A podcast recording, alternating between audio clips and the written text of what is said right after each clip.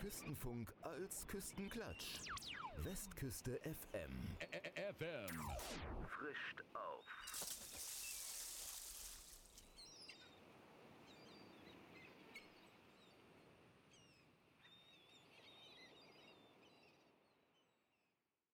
Herzlich willkommen zu Künstlerfragen, die Sendung des Paul Klinger Künstlersozialwerks bei Radio Westküste.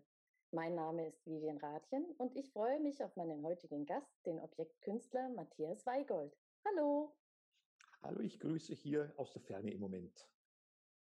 Das ist ja quasi gleich ein Stichwort. Wo sind Sie denn gerade? Ich sitze auf Lesbos am Nordwestende, wo es rau und von, ja auch fern von allen Problemen ist. Und da war ich immer und da bin ich immer noch. Lesbos bedeutet, hm, das ist ein, ein zweites Zuhause, oder? Eines von, von mehreren Zuhausen im Grunde. Aber ein sehr schönes. Ist es zum Ausspannen oder ist es für die Arbeit? Arbeit. Also Ausspannatmosphäre ringsrum und Arbeit in der Mitte ist. Aber es wird hier gerade im Ort eben von einem jungen, engagierten Team ein Art Café gegründet, die eben eine eigene Galerie dort betreiben werden. Und ich bin mit meinen Arbeiten Teil der Eröffnungsausstellung. Also insofern ist es recht zielgerichtetes Arbeiten, aber natürlich umgeben von Sonne und Bergen und Meer und einfach ja einer Weite, einem Licht, was fantastisch ist. Das war es, was ich wissen wollte. Schön. Aber wir sind ja hier in der Sendung Künstlerfragen des Paul Klinger Künstlersozialwerks. Das Künstlersozialwerk gibt es schon seit über 45 Jahren, hat 1200 Mitglieder, alles Künstler aus allen Sparten, von bildenden Künstlern, Schauspielern, Musikern, Komikern, Filmemachern bis hin zu Schriftstellern und Poeten. Die Aufgabe des Künstlersozialwerkes ist es, Künstlern in Not direkt und unbürokratisch zu helfen, und gerade in Corona-Zeiten ist das natürlich toll, wenn man auch eine Ansprechebene hat, wo man auch eine schnelle finanzielle Hilfe bekommen kann.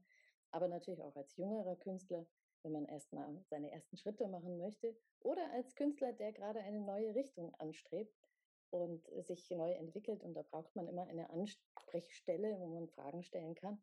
Und da ist das Paul Klinger Künstlersozialwerk natürlich sehr bemüht drum, die richtigen Antworten zu finden, teilweise auch mit externen ehrenamtlichen Beratern, von Steuerberater bis hin zum Rechtsberater, alles ist da dabei. Lieber Herr Weigold, Sie sind ja auch Mitglied bei uns im Künstlersozialwerk. Seit wann sind Sie denn schon Mitglied? Das traue ich mich fast nicht zu sagen. Ich glaube, seit 25 Jahren oder noch länger, lange, ziemlich lange jedenfalls. Das heißt, Sie sind gerne Mitglied. Ja, überzeugt Mitglied. Also gerne sowieso, aber es ist eine, eine Sache aus Überzeugung, weil ich das, was Paul Klinge Sozialwerk vertritt, eben auch unglaublich wichtig finde, auch unterstützenswert finde und das Angebot eben auch und jetzt auch in neueren Jahren auch der Netzwerkgedanke, alle diese Aspekte halte ich für unvorstellbar wichtig und wie gesagt, bin freudig Mitglied. Ja, und ich habe auch für ein, einigen Jahren ähm, die Rechnungsprüfung machen dürfen auf der Hintergrund, weil ich halt eine Agentur geleitet habe und halt mich da auskenne. Und das war dann auch sehr eindrucksvoll, auch, auch von der Seite zu erleben, auch was das Paul Klinger Sozialwerk an Hilfeleistungen eben auch Künstlern möglich macht, die wirklich in Schwierigkeiten sind und Klammer auf, ich war verblüfft, namhafte Leute zu finden, die dort auch Unterstützung gefunden haben, hätte ich nie geglaubt, Klammer zu. Aber das hat einen tieferen noch Einblick gewährt, die über die Leistung, was es wirklich, was geschaffen wird, was für ein Hintergrund und Sicherheit auch und Hilfe geboten wird. Und das halte ich für absolut fördernswert. Herr Weigold, wir haben schon ein bisschen reingetippt. Sie haben mir schon verschiedene Stichworte gegeben. Also zum einen Objektkünstler. Sie bezeichnen sich als Objektkünstler. Zum anderen haben Sie auch gerade von Ihrer Agentur gesprochen. Eigentlich angefangen haben Sie ja ganz anders. Ja, Sie haben ja eine Theaterausbildung gehabt. Was, was macht man als Theaterregisseur? Man inszeniert Theaterstücke oder schreibt sie vorher auch oder leitet Tourneetruppen. Ich war Regisseur ganz klassisch als Regieassistent, begonnen am Stadttheater, am Stadttheater Regensburg und habe mich dann so hoch über Theaterwissenschaftsstudium in München in diese Materie eingearbeitet und ja, war relativ schnell recht professionell unterwegs. Mhm. Und äh, war, ich war nicht der Typ für Stadt- und Staatstheater oder Kammerspiel. Ich hatte eine freie Theatertruppe, mit der wir dann einfach durch Europa gezogen sind, mit einem malerischen Lastwagen, halt vom Theaterfestival zu Theaterfestival. Und es war eine wilde, bohemierhafte Zeit, alte Spiellort-Tradition. Wenn ich mir das so anschaue, wie es dann weitergeht, weil da sind Sie ja nicht stehen geblieben, Sie sind ja, haben sich ja weiterentwickelt oder ergänzt. Ich weiß noch nicht genau, wie Sie das sehen möchten dann. Aber ähm, die, der rote Faden, den ich sehe, das sind immer die Menschen. Also sie sind sehr auf Menschen bezogen, in Kommunikation mit Menschen und interessiert auch äh, das, das Ding, was wir vorhin schon hatten, das Geschichten erzählen. Das hängt ja ganz maßgeblich damit zusammen, dass man erstmal auch Geschichten erlebt selber und auch Geschichten erzählt bekommt von anderen Leuten. Würden Sie das so unterschreiben, dass das ein roter Faden ist? Das würde ich für mich in Anspruch nehmen, dass ich immer in irgendeiner Form Geschichtenerzähler war. Aber das, auch da hat sich bei mir das Medium geändert. Ich bin über das reine Theater machen, die Show, die aktiv stattfindenden Ereignisse, bin ich zum Journalismus gekommen, was wiederum was völlig anderes ist, weil dann gehe ich in Situationen, recherchiere und dann aus der Distanz schreibe ich darüber und dann wird nochmal Wochen oder Monate später die Reportage gelesen. Also ein ganz anderer Vorgang. Dann ist auch dieser ganze Live-Charakter nicht mehr.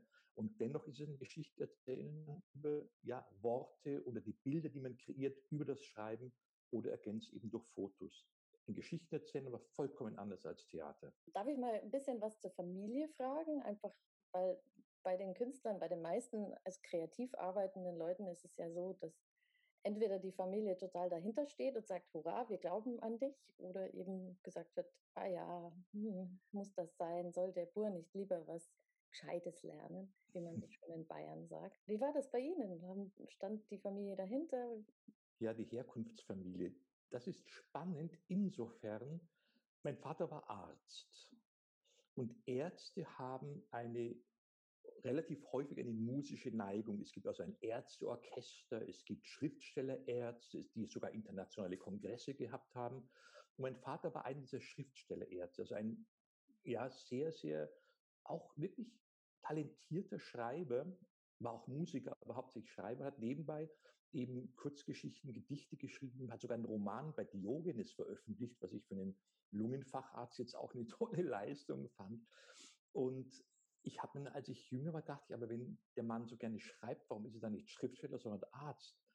Und also insofern war das dann schon angelegt. Und als mein Vater dann älter wurde, hat er gefragt, Sohn, willst du meine Praxis übernehmen, studierst du Medizin, dann mache ich so lange weiter. Und er hat gesagt, nein, ich glaube, ich schreibe lieber. Und dann kam das, dass ich weil diese, diese Tradition fortgesetzt habe und eben nicht Arzt geworden bin, sondern einfach ja ein Mann des, des Wortes, der Texte geworden bin. Auch nie bereut. Nein, also das habe ich, alles hat Aufs und Abs. Also auch, glaube ich, Lungenfacharzt hat seine Aufs und Abs und der freie Autor hat auch seine Aufs und Abs.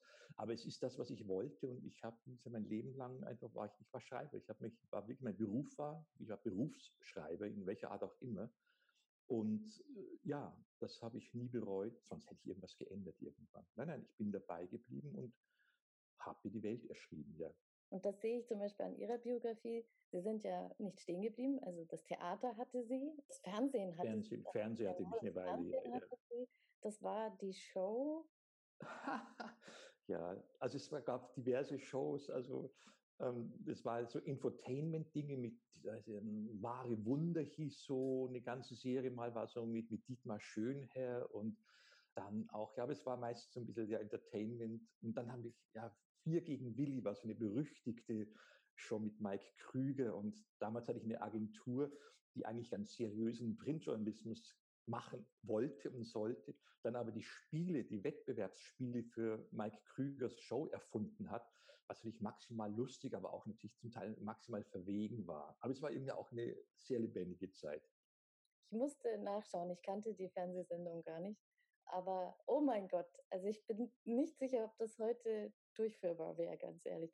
Vermissen Sie das? Also so, so Projekte, die so ganz den Rahmen sprengen? Ach, schwer. Eigentlich ist es so, die, die, die Balance der Dinge, die ich gehabt habe, das, das gehabt haben, ist ein Reichtum, der vergeht nicht. Also es ist ein Reichtum, der wird jetzt nicht von Negativzinsen aufgefressen, sondern das, es waren so wilde, verrückte Jahre und die sind Teil meiner Biografie und können dann auch losgelassen werden und dann kann wieder was anderes kommen. Aber ich hatte es und es war lustig und prägt auch meine Biografie und ich habe Freude an meiner Biografie. Also ich schaue drauf und sage, ach Weigold, was war das alles? Bei Ihnen, die Projekte, die hörten ja nicht auf mit dem Fernsehen, das ging weiter. Ich habe gelesen, also Sie haben sich dann mehr schriftstellerisch orientiert. Es gibt verschiedene Bücher, die Sie geschrieben haben. Zwei davon sind Krimis, eins davon ist ein Reiseführer, und zwar über Irland. Und da steht, dass eigentlich Ihre Wurzeln in Irland liegen. Also war es eigentlich ein Reiseführer zu den Wurzeln zurück, kann man das so sagen? Im Grunde schon. Also richtig ganz zu den Wurzeln runter nicht. Meine Eltern sind ausgewandert nach Irland, als ich mein Abitur hatte. Also ich war der, der, irgendwie noch das Abitur machen sollte von den Söhnen. Und dann hatte ich es, und in demselben Jahr hat mein Vater die Praxis dicht gemacht und sind nach Irland ausgewandert. Insofern war ab dann Irland mein erster Wohnsitz auch, weil ich ja mit ausgewandert bin. Und ich habe in München studiert so und den Rest der Zeit, die Semesterferien, in Irland verbracht, über Jahre.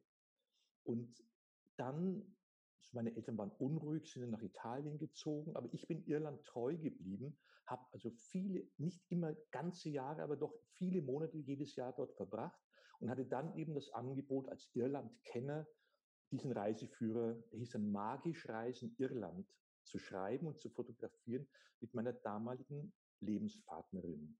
Die habe ich dann auch in Irland gleich geheiratet und unsere Tochter ist auch in Irland geboren, unsere zweite. Also ist Irland relativ sehr präsent gewesen, immer über Jahre, wirklich fast 20 Jahre lang. Und der erste Roman feiert diese irische Zeit, also nicht nur der Reiseführer, sondern auch der erste Roman, Der Gesang der Todesfeen, feiert genau dieses auch magische, unglaubliche Irland, das ich noch erleben durfte, bevor es jetzt auch in der Moderne angekommen ist. Irland ist sozusagen eine Herzensheimat lange Zeit gewesen und auch jetzt, ich bin praktisch jedes Jahr in Irland, wenn es irgendwie möglich ist. Ja, also eigentlich ist mein, mein Herz dort zu Hause. Und, und wie gesagt, irgendwann habe ich mal geschrieben, wenn ich mir das Paradies vorstelle, dann denke ich, dann sitze ich vor meinem kleinen Schulhaus, in dem ich gewohnt habe, in so einem Dorf, in dem irischen, davor in der Sonne, so ein Glas Sherry in der Hand und das Leben ist maßlos schön, so ungefähr. Sehr schön. Das heißt, hier, da war auch schon eine Inspirationsquelle zu den ganzen Geschichten. Weil die Vorurteile, die man so mit Ländern verbindet, sagen ja, dass die Iren unheimlich gerne Geschichten erzählen, gerne ein bisschen was trinken, aber auch gerne singen und eben Geschichten erzählen und so ihre ganzen Mythen, den ganzen Mythenkanon haben. Ja. ja, ja. Ist nicht umsonst magisch reisen. Deswegen hat uns ja auch nach Irland geschickt, weil die Magie schon auch durchaus sehr präsent ist. Und wenn man dann lebt und dann hinterm eigenen Haus so eine heilige Quelle entspringt, die irgendeinem Heiligen geweiht ist. Und nachts kommen die Leute mit Bechern und, und, und Kannen und füllen aus der heiligen Quelle ihr Weihwasser sozusagen, ihr heiliges Wasser ab. Dann ist das schon auch ja eine Präsenz von einer ursprünglichen Magie, die schon auch beeindruckend ist. Nach dem zweiten Roman, das sind die sieben Briefe über Liebe und Tod, 2006 rausgekommen. Danach haben Sie nie wieder was so Romanartiges geschrieben, oder? Soll ich jetzt einen Geheimnispreis geben? Wozu habe ich Corona benutzt? Ich habe Corona benutzt in, dem, in der Stille, die entstanden ist, und ich bin ein äh, Vielreisender und hatte plötzlich alle meine Reiseziele, waren plötzlich dicht und geschlossen und verboten, habe angefangen, nachdem ich eigentlich nicht noch einen dritten Roman schreiben wollte, jetzt mich doch dran gemacht, einen Roman beginnt zu schreiben, der jetzt zumindest so weit gediehen ist, einer Agentur oder einem Verlag vorgegeben zu werden. Also das übliche hat die ersten 30, 40, 50 ausformulierten Seiten, das Exposé. Aber habe die Zeit wirklich genutzt und sagt, ja, doch, jetzt, jetzt tue ich es doch nochmal. Jetzt tue ich es doch nochmal und mal schauen, wohin das führt. Wie ist das, einen Roman zu schreiben? Wie, wie schreiben Sie? Also ganz unpoetisch muss ich sagen, für mich ist Schreiben immer auch Arbeit. Also ich bin jetzt nicht leider oder wie auch immer ganz wertfrei nicht der Schreiber jetzt in den Fluss kommt und dann in einem Tag 40, 50 Seiten aufs Papier wirft oder in den Computer schreibt, sondern ich erarbeite mir das Tat alles. Ich habe mein Schreiben war immer für mich so ein, auch ein Arbeitsaspekt und aber natürlich schöne Arbeit. Ich liebe ja Worte, Schreiben, Sätze, auch äh, Bilder und Emotionen zu erwecken. Aber es ist Arbeit. Und während der erste Roman äh, eine Variation über einen real existierenden Kriminalfall war und der zweite Roman praktisch eine Variation über meine Theatervergangenheit war und garniert noch mit irgendwelchen anderen Reportageeinheiten, die ich so im Laufe der Jahre erworben habe, ist, wäre der dritte tatsächlich eine Art Autobiografie. Und die ist, das ist sehr, eine Autobiografie zu schreiben, ist schon spannend, eine echte Herausforderung, weil das, was mir unglaublich wichtig ist, ist es nicht notwendigerweise für einen Leser von Bedeutung, sondern da auf die eigene Distanz zum eigenen Leben zu gehen, das ist schon, ich fand das schon eine echte Herausforderung. Und auch da bringe ich natürlich Elemente aller meiner journalistischen Vergangenheit mit ein. Also es gibt auch viele Elemente aus Reportagen, aus Schauplätzen, aus Abenteuern, die ich erlebt habe, die dann in irgendeiner Form auftauchen. Aber Autobiografie ist eine spannende Sache für mich auch. Gibt es dann einen Rhythmus? Also sind Sie so ein, ich setze mich morgens um acht hin, dann wird zwei Stunden geschrieben, dann kommt die erste Kaffeepause? Ja, ich bin ein sehr, sehr ich bin ein Morgenmensch. Und genau so, also ich, ich finde das Schreiben, ich brauche Disziplin. Also ich brauche einen festen Arbeitsplatz und wo immer ich auf der Welt bin, erstmal richte ich meinen Arbeitsplatz ein. Ganz wichtig, da muss alles geordnet sein, Tisch und über Stuhl und alles. Und dann, ja, ich fange morgens an, vielleicht um neun Uhr erst, und, aber ich arbeite dann bis um eins und das sind dann viele Stunden, egal woran ich jetzt schreibe. Dann oft, wenn es ist, natürlich nachmittags, aber ich bin kein Abend- und kein Nachtarbeiter. Also der Morgen ist meine Zeit. Was ist Künstlerfragen, die Sendung des Paul Klinger Künstlersozialwerks. Mein Name ist Vivian Rathjen und bei mir heute zu Gast ist der Objektkünstler Matthias Weigold. Dass Sie jetzt machen, was Sie jetzt machen, also kreativerweise, das wäre nicht ohne die ganze Vorarbeit gekommen. Ohne die ganzen Erlebnisse, ohne die ganzen Reisen wären Sie nicht zu den Dingen gekommen. Ja, sicherlich schon das, was ich jetzt praktisch professionalisiert mache, diese Objektkunst, war auch so eine Neigung, die ich eigentlich immer hatte. Ich habe immer irgendwelche Dinge gesammelt, also immer schon so randommäßig. Florida waren es halt Alligatorzähne, die an der Straße lagen und in Irland irgendwelche Sarggriffe auf irgendeinem Friedhof und, und ich habe mich einfach dann mitgenommen, einfach fasziniert davon oder irgendeinen alten Esslöffel aus irgendeiner Kasper in Marokko. Also solche Dinge haben mich immer fasziniert und was ich jetzt mache, ich systematisiere es und, und präsentiere es auf eine verdichtende Art und Weise. Aber dieser Gegenstandssammler war ich eigentlich, das hat mich immer irgendwie fasziniert, diese Hinterlassenschaft. Was war das? Wer hat es benutzt? Wer hat es hergestellt? Wie ist es da hingekommen? Was ist damit gemacht worden? Das war immer irgendwie spannend und, aber ich habe es mir so als nebenbei Dinge. Und wenn ich länger irgendwo war, habe ich auch so immer so kleine Altäre angerichtet, also die Sammlung so immer erweitert, noch was und noch was und noch was. Und beim Abreisen wieder äh, da zurückgegeben der Umgebung. Und jetzt mache ich eben ganz konsequent, dass ich wirklich suche und die Fundstücke organisiere, oft nach Material und Verwendungszweck und dann eben ihnen eine verdichtende oder intensivierende Form der Präsentation gebe. Also das ist der Fortschritt eigentlich. Die Neigung war ich immer da. Fällt es Ihnen leicht, die neu zusammenzustellen, neu zu präsentieren, etwas anderes, ihnen ein neues Leben zu geben? Ja, es ist wirklich spannend zu sehen, wie diese Gegenstände, die an sich ja schon oft pittoresk sind und ganz ungewöhnlich, wie die dann tatsächlich in Interaktion treten mit anderen Gegenständen.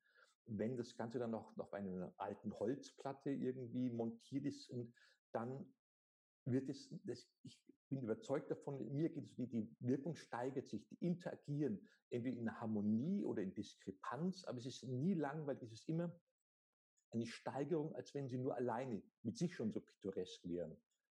Und Knochen haben oder ein alter kleiner Marderschädel ist an sich ja schon ein erstaunliches Teil. Aber den, der mit einem alten Türschloss oder einer Kette oder irgendeinem Stück Draht verhaut, irgendwie zu kombinieren, das, da entstehen war so ein Stück Zeitung oder ein Stück Bild, das irgendwo in einem Haus hing, dann entsteht etwas, dann kommen die Dinge zusammen. Ja, und es beginnt eine neue Geschichte damit. Könnte man sagen, dass es wie Gedichte sind, die Sie da machen? Könnte, also erstmal, ich habe eher das bildliche Moment eines Mosaiks, das aus einzelfarbigen Steinen die an sich erstmal nur kleine Steinchen sind, in der Zusammensetzung ein Gesicht oder eine Landschaft oder so entsteht. Und bei den Gegenständen aber an sich genieße ich eigentlich die Nichtsprachlichkeit. Nach Jahrzehnten von Schreiben genieße ich sehr, sehr die Nichtsprachlichkeit dieser Objekte. Das ist ein guter Ansatz, ja, definitiv. Weil es ja auch darum geht, die Welt wieder mit anderen Augen zu sehen. Und Ihre Objekte haben Sie ja schon ein bisschen erwähnt. Sie sind ja kein, Ihre Objekte, die Sie finden, sind keine uralten Objekte, es sind auch keine neuen Objekte. Sie sind so in einer Grauzone von der Archäologie her betrachtet. Archäologie an sich beschäftigt sich per se mit den Hinterlassenschaften menschlichen Handelns. Aber sie ist halt tief in Jahrhunderte, Jahrtausende zurückorientiert. Es gibt auch eine Art zeitgeschichtliche Archäologie, die das tut, was ich tue eigentlich, sich halt mit 20, 30 Jahre alten Dingen zu beschäftigen, ist aber hoch umstritten, ob das überhaupt Archäologie sein darf oder nicht was anderes. Ich als Künstler bin natürlich frei von akademischen Diskussionen, habe den Begriff Neoarchäologie erfunden für meine Arbeit. Den gab es vorher so nicht, aber es beschreibt ganz genau das, was ich tue. Ich sammle Dinge, Hinterlassenschaften menschlichen Handelns, die 20, 30 Jahre vielleicht nur alt sind und oft auch banale Gegenstände sind. Deswegen auch die Verdichtung zu Objektkunstwerken, weil ein Flaschenöffner oder ein Löffel an sich, außer dass er vielleicht rostig ist, jetzt keine so tolle Sache ist, halt ein Löffel zu tausend Stücken hergestellt in der Moderne mittlerweile, nicht handgeschmiedet. Aber eben, wenn eben dann ein, einfach diese Gegenstände kombiniert werden mit einem Stück alter Zeitung oder wie gesagt mit einem Knochen von einem Huhn, das irgendwann der Fuchs gefressen hat auf diesem Bauernhof oder so, dann entsteht und das Ganze vielleicht noch mit Draht verbunden ist, Klammer auf, Draht hier auf Lesbos oder in Mexiko ist eines der Hauptwerkzeuge, Dinge zu verbinden. Also ist eine Drahtkunst allein hier. Ich habe in Mexiko eine ganze zweieinhalb Meter hohe Stele nur aus Drahtknotungen gemacht, die ich gefunden habe von Leuten, die jetzt auf Baustellen, Häuser, damit einfach wirklich unglaubliche Kunstwerke, Knoten, Flechtungen, Verwirbelungen um irgendwelche Dinge. Und das ist einfach faszinierend, wenn diese Dinge dann zusammenkommen. Denn alles hat mir irgendeinen Zweck gehabt. Deswegen Hinterlassenschaft menschlichen Handelns ist ja, ich sammle jetzt nicht Muscheln vom Meer oder Blumen oder, oder ähm, Steine oder sowas, sind einfach wirklich, sind immer Gegenstände, die irgendeinen Nutzen hatten, die irgendwann Verwendung hatten und dann aus dem Nutzen gefallen sind, weil das Haus verlassen worden ist, weil wie auch immer oder weil es irgendwo verloren gegangen ist. Und es ist immer Menschheitsgeschichte, die erzählt wird, eben auf eine völlig andere, eben nicht wissenschaftliche, sondern künstlerische Art. Da muss ich natürlich einhaken und gleich fragen, wie wie stecken Sie Ihre Orte ab? Ich sage ganz bewusst abstecken, weil neoarchäologische Methode, also irgendwo orientieren Sie sich wahrscheinlich an der Arbeitsweise, wie eine archäologische Ausgrabung vorgeht. Aber wie, wo grenzen Sie das ein? Wie, wie wählen Sie das aus? Wie entdecken Sie Ihre Orte, wo Sie dann tatsächlich Ihre Suche starten und Ihre Dinge finden? Also ich arbeite da tatsächlich relativ wissenschaftlich. Also hier habe ich vor zwei Jahren auf Lesbos drei Häuser ausgewählt, habe drei Ruinen, die verlassen waren und habe ganz systematisch gesagt, im Haus 1 habe ich äh, gefunden das und das und das, habe es auch optisch dokumentiert mit Fotos, Haus 2 das und das und das, Haus 3 das und das und das, also sehr systematisch. Oder ich habe mal in den, im Osten von München, da gibt es eine alte Bahnlinie, die seit Jahrzehnten nicht mehr befahren wird, führt über eine Brücke und unter der Brücke habe ich mal gesagt, was liegt eigentlich unter dieser Brücke? Nur diesen Brückenraum und habe dann einen Tag lang gesammelt und erstmal findet man irgendwie gar nichts und dann doch und dann wurde es immer mehr und habe dann eine komplette Sammlung von Fundstücken aus dieser Unterführung praktisch und konnte praktisch auch beweisen, wozu hier diese, dieser Raum genutzt worden ist. Und das ist der Rahmen, wie ich ihn abstecke und dann auch wirklich, also jetzt nicht wild in der Gegend rumsammle, wo gibt's was Schönes, sondern auch sehr, sehr akkurat ist und auch auf meiner Website ist immer genau dokumentiert, da ist es, so sah es aus, da ist die Tür, dahinter habe ich es gefunden oder das sind die Häuser, damit ich dann doch sehr im Rahmen des Künstlerseins doch auch wissenschaftlich und nicht nur jetzt völlig kreativ frei im Raum schwebend. Die Orte, von denen Sie jetzt gesprochen haben, sind ja alles Orte, die irgendwann mal von der menschlichen Gesellschaft bewohnt worden sind, genutzt worden sind und dann in Vergessenheit geraten sind. Also sie würden jetzt nicht mitten in den Wald hineingehen und sagen, ich stecke mir da jetzt drei Quadratmeter ab, sondern es geht schon darum, dass sie Orte suchen, die irgendwann mal von Menschen auch be bewohnt worden sind und dann eben irgendwann in Vergessenheit gerieten.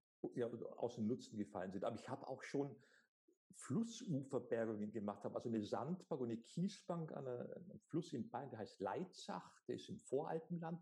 Und da habe ich einfach mal, gab es eine, ja, eine Sandbank, eine Kiesbank, das will ich jetzt wissen, was findet noch eine Kiesbank, die vielleicht zwölf Meter lang und drei Meter breit ist. Und auch da zuerst gar nichts und dann doch mit einem Mal war da doch ein rostiger Nagel oder irgendwas. Und mit einem Mal wurden es immer mehr Fundstücke und habe das auch eine Assemblage an zusammengeführt. Es war nur diese kleine Flussbiegung mit dieser kleinen Kiesbank. Was gibt es da? Also auch da bin ich ganz frei, aber mehr, das ist ganz korrekt, wie Sie es gesagt haben, suche ich mir Orte menschlicher Nutzung, die aus dem Nutzen gefallen sind. Ja. Willkommen zurück. Das ist die Sendung Künstlerfragen des Paul Klinger Künstlersozialwerks. Mein Name ist Vivian Rathjen und ich spreche heute mit meinem Gast, dem Objektkünstler Matthias Weigold. Ganz konkret der Arbeitsprozess. Gibt es also Handwerkszeug, da schaufeln Sie oder gibt es eine Harke oder ist das alles nur mit den Händen? Was nehmen Sie mit? Wie rüsten Sie sich aus? Also das Allerwichtigste ist eine Zange. Eine Zange, mit der man Dinge aufbiegen, wegbiegen. Eine Zange, mit der man auch Drähte kappen kann. Also das ist das allerwichtigste Werkzeug, ist eine Zange. Die ist gut. Dann ist aber auch ein Bohrer wichtig, also mit dem man Dinge nochmal aufheben und nachbohren kann. Aber das Hauptwerkzeug ist an sich ist, ist die Zange. Die Zange als solch ist ganz, ganz wichtig. Also ich muss gar nicht in der Erde graben, ich muss halt nur in diesem wilden Durcheinander auch zugewuchert nur einfach suchen. Das liegt irgendwie rum halt nur halt in einem völligen Chaos der Dinge meistens. Ich entnehme eigentlich nur Dinge, die da liegen und ich glaube, die auch niemand vermisst eine, eine sehr vorsichtige Art, Kunst zu schaffen. Sie nehmen Reste, die andere Leute hinterlassen haben und geben ihnen ein zweites Leben. So, ja, genau. Ich nehme Dinge, also ich, ich, und ich erzeuge praktisch keinen Abfall, außer dass ich halt reinigen muss. Vieles ist sehr schmutzig. Also es ist auch immer eine etwas schmutzige Arbeit, muss viel mit dem, ja, schon reinigen. Aber es gibt auch ein oder zwei Plätze, habe ich überhaupt nichts entnommen. Das waren Plätze, die hatten mir eine solche, jetzt fast Demut eingehaucht, dass ich nichts entnommen habe. Weil es war, als würde ich ein Ensemble, als würde ich irgendwie eindringen und stehlen, obwohl das Haus seit Jahrzehnten leer ist. war, ich spreche jetzt von einem, tatsächlich von einem Hexenhaus in Irland, in dem eine dokumentierte Hexe, also eine wirklich klar historisch wahrnehmbare, dokumentierte Hexe gelebt hat. Das stand auch seit Jahrzehnten leer. Und aus dem Haus habe ich nichts entnommen. Nicht, nicht einen einzigen Gegenstand. Und das war voll, also ein, eine Zauberwelt mit einem Besen hinter der Tür. Also es war unglaublich. Und das ist eine Weile her. Und ich habe dann sogar drüber geschrieben in diesem Reiseführer und war Jahre später wieder in diesem Haus. Und was ist geschehen? Andere Besucher durch meinen Reiseführer haben wieder Dinge hinterlassen dort. Das heißt, wo früher drei, vier, fünf Gegenstände auf einem Fenstersims waren, lagen plötzlich 40, 50 Bilder, Rosenkränze, Münzen, äh, Spielzeug. Das war praktisch zu einem Weihort geworden. Und es wurde immer mehr hinterlassen. Also ich habe, aber ursprünglich war ich dort, habe gesagt, da, da, kann ich nichts mitnehmen. Das, das, das, das, das ist einfach ein solcher Eigen, eine solche Störung, Zerstörung des Ambientes. Das geht nicht. Also so kann es mir auch ergehen, dass ich wirklich Hochachtung vor einem Ort habe und sage, nein, das berühre ich jetzt nicht. Ist das nicht tragisch, wenn man sich überlegt, wie viele Spuren der Mensch überall hinterlässt, den, derer er sich ja gar nicht bewusst ist? Ne? Also die ja. Sachen, die sie finden, die vermisst ja keiner. Ne? Und die hat auch keiner bewusst dorthin gelegt, sondern die sind halt aus, dem, aus den Gedanken der Menschen gefallen, sozusagen. Ja, wobei es einen dramatischen Unterschied gibt und das ist mir bewusst geworden. Ich habe voriges Jahr eine Bergung hier an einem einsamen Strand in, hier auf Lesbos mit einer Umweltaktivisten zusammen gemacht und wir haben festgestellt, der überwiegende Mehrzahl des Abfalls ist Plastik. Und Plastik ist ohne, ohne einen Hauch von Poesie. Das heißt, ich habe, was immer ich gemacht habe, bisher in all den Jahren, es ist kein einziger Gegenstand aus Plastik dabei. Plastik ist ein so grauenvolles Material, so ohne Poesie, so ohne Magie und in solchen Massen vorhanden, das ist das Schreckliche. Plastik ist grauenvoll. Und das ist die Tragik, dass wir davon vom grauenvollsten Material am allermeisten hinterlassen, während das Material, das einen Zauber hat und eine gewisse, wie soll ich sagen, fast Ehrlichkeit, das ja, wird immer weniger. Aber das ist das, was mich interessiert. Und ich habe auch nie das Gefühl, im Abfall oder in Schmutz zu wühlen, sondern es ist wirklich Hinterlassenschaften menschlichen Handelns, die halt im Verfall begriffen sind, welcher Art auch immer. Aber es ist immer auch, hat irgendwas, es hat irgendwas Menschliches, es ist immer Menschlichkeit dabei. Sind Sie da alleine unterwegs? Also es gab ab und zu mal schon ein Wir, wir sind da unterwegs gewesen, wir haben da gesammelt. Gibt es, also wie soll ich sagen, Partner in Crime oder wie soll man das nennen? Assistenten? Also, äh, na, ich bin, ich mache das alleine. Ist auch wichtig, dass Sie das alleine machen. Es gibt so einen Begriff ähm, ungeteilte Aufmerksamkeit bei uns in Deutschland. Das kann man auch, gibt auch einen philosophischen Begriff dafür. Und das ist eigentlich der Zustand, in dem ich mich dann befinde. Diese ungeteilte Aufmerksamkeit, auch eine Art Verschmelzen mit dem Ort. Und das ist auch etwas, was ein, als Erlebnisaspekt unglaublich ist. Also mit diesem Ort verschmelzen, diese, diese Sammeltätigkeit ist eine Konzentration. Finde ich was? Was ist das? Könnte das was sein? Und davon lebt das auch. Ich habe schon gehört, dass die Objekte ja auch präsentiert werden, auch gekauft werden. Und ganz aktuell gibt es ja eine Möglichkeit, wie man die Sachen ansehen kann. Das ist tatsächlich, er muss natürlich in München sein, um sich live in Farbe ansehen zu können. Und ich, äh, zu meiner großen Freude bin ich eingeladen worden im Rahmen der Ausstellung eines sehr bekannten, international sehr renommierten Künstlers, Li Mingwei, ein Taiwanese, der in den USA lebt, hat eine große Ausstellung in der Villa Stuck in München. Da gibt es verschiedene Aspekte seiner Arbeiten und eines seiner ähm, Projekte nennt sich The Living Room. Das ist also ein eingerichtetes Wohnzimmer, nur Möbel, ganz leer. Und es werden Leute eingeladen, dort ihre Sammlung zu zeigen.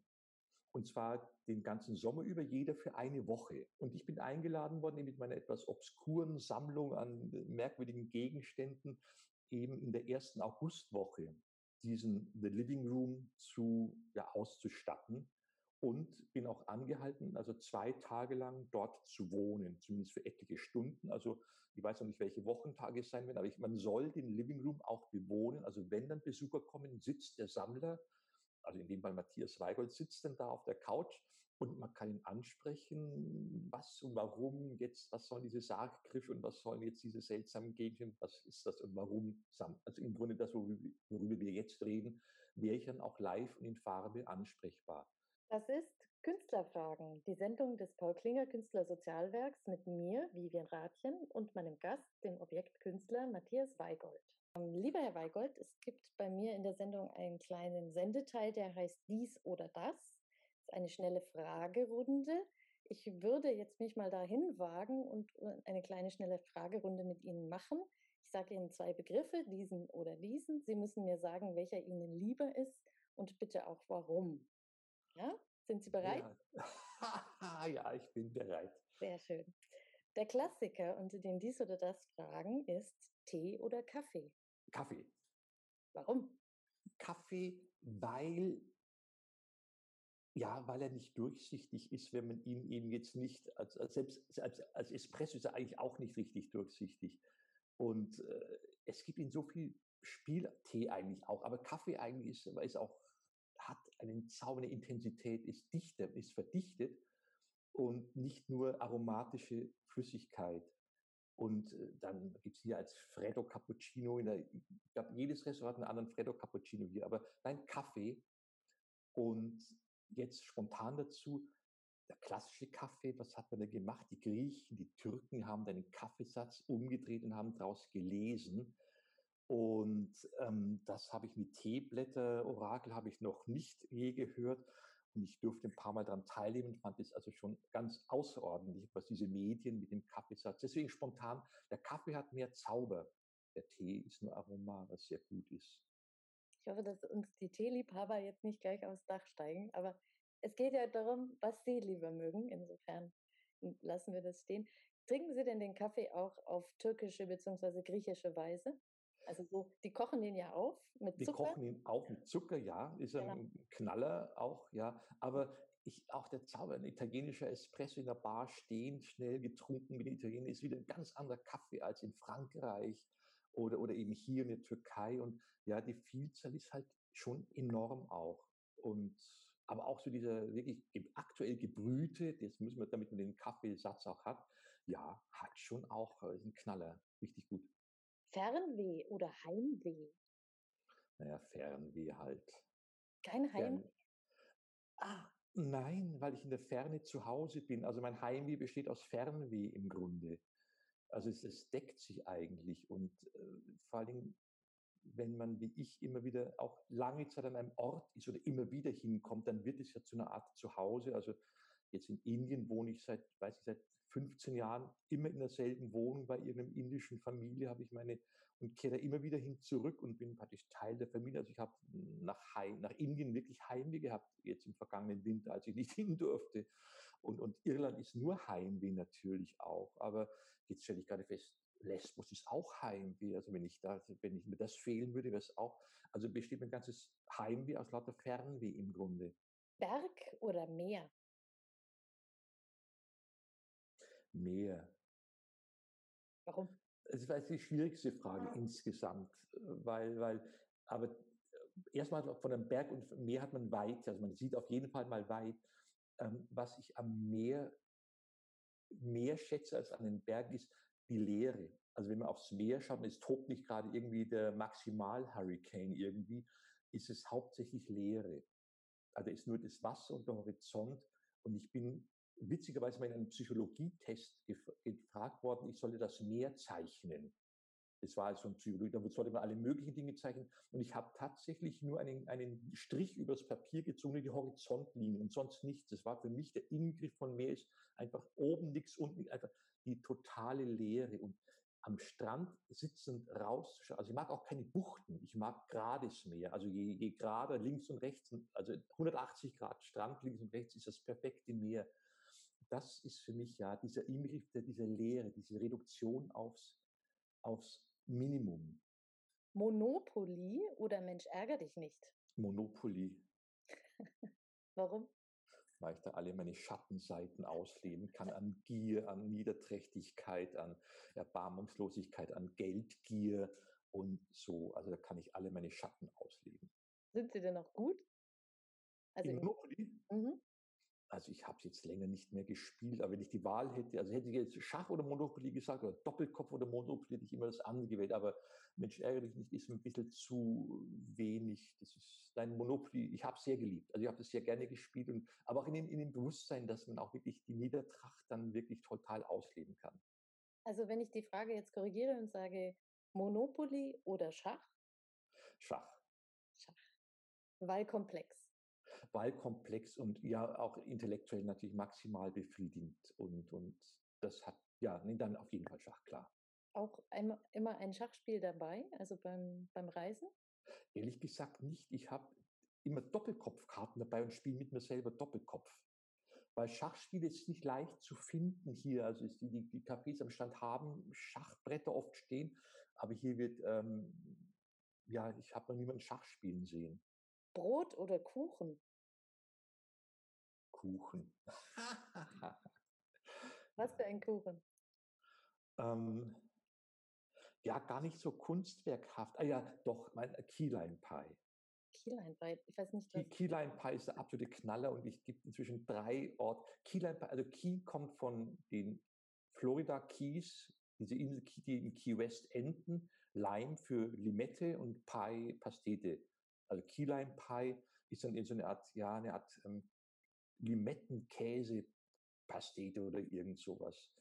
Und das toppt alles. Und inzwischen habe ich auch schon auf Bali einen Café gefunden, die es konnten. Und auch in Goa gibt es auch eins. Die können das annähernd gut. Aber in, eigentlich in Florida, eine Keyline Pie ja, schlägt alles weltweit. Könnten Sie eine backen?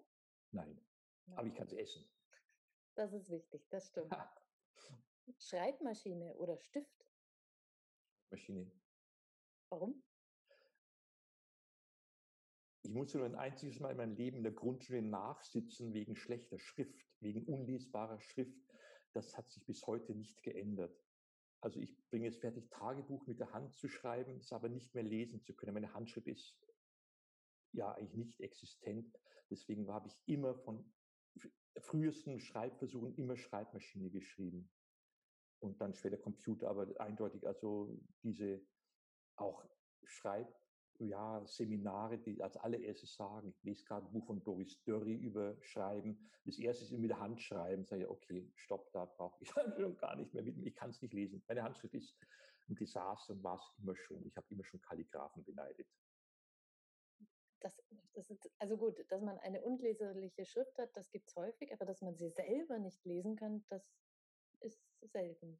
Also ja, ja, das ist, ja, das ist ein Mangel. Also das, das ist so, ja, halt. Aber, aber wie, also jetzt gerade so, wenn man, wenn man einen Einfall hat oder jetzt gerade eine Szene festhalten möchte, wie machen Sie das dann? Weil aufschreiben können Sie ja dann nicht. Ich diktiere das.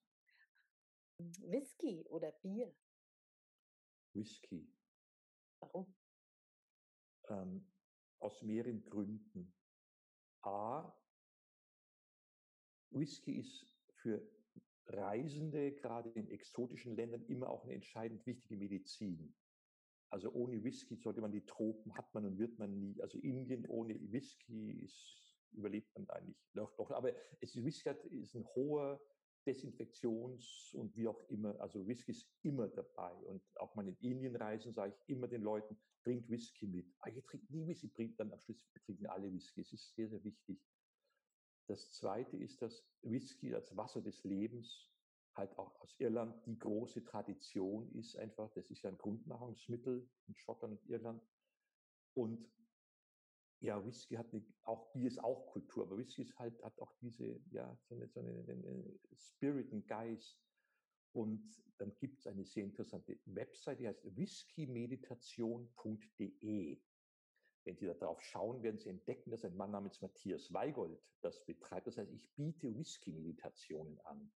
Habe also meine indische Vergangenheit mit der irischen Vergangenheit gemischt, irischer Whisky mit Meditationstechnik aus Irland und biete, wenn es jetzt Covid nicht gäbe, ähm, Whisky-Meditationen an.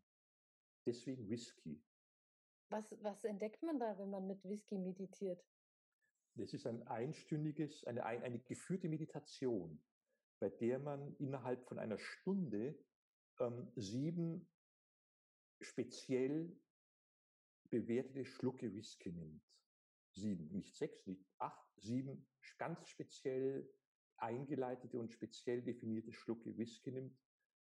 Aber bis man den ersten Schluck nimmt, vergehen ungefähr 20 Minuten mindestens. Also es ist wirklich eine, ja, eine Achtsamkeitsmeditation. Und ich habe das schon mit Whisky-Herstellern gemacht. Also es gibt hier ja Whiskybrennereien in Deutschland und einer, der, der Leiter, der, einer der größten, hat gesagt, selbst er hat so noch nie Whisky getrunken. Ähm, wir nähern uns dem Ende langsam. Wenn man sie jetzt sucht und äh, mehr über sie wissen möchte, wo guckt man da am besten nach? Natürlich die Website, habe ich schon gesagt, Matthias Weigold. Matthias natürlich, ich kriege immer nehme alles, was ich kriegen kann, Doppel-T und H natürlich, Matthias Weigold in einem Wort.de. Das ist die Website meiner Objektkunst. Dann natürlich whiskymeditation.de, da ist die Whisky-Meditation. Und wenn man jetzt ganz wild mit mir reisen möchte, gibt es noch matthiasweigold.com. Das ist meine Reiseseite, wo ich Mexiko, Indien anbietet. Also das sind die drei, aber matthiasweigert.de, der Objektkünstler, ist da vertreten.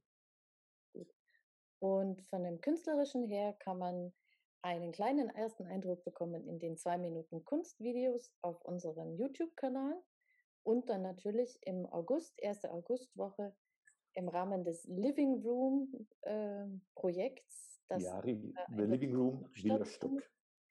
Und zwar mit äh, Li Mingwei, Geschenk und Rituale heißt die Ausstellung. Und da gibt es diesen Aspekt Living Room, in dem äh, unser Künstler, Objektkünstler Matthias Weigold eine Woche lang im ersten Augustwoche seine Werke zeigt und auch Rede und Antwort steht. Liebe Hörerinnen, liebe Hörer, wir kommen zum Ende dieser Sendung Künstlerfragen des Paul Klinger Künstlersozialwerks. Mein heutiger Gesprächspartner war der Objektkünstler Matthias Weigold. Schön, dass Sie da waren. Ich war auch sehr gerne mit bei Ihnen dabei. Natürlich bedanke ich mich auch bei dem Team von Radio Westküste, das uns hilft, unsere Arbeit bei Paul Klinger Künstlersozialwerk bekannter zu machen.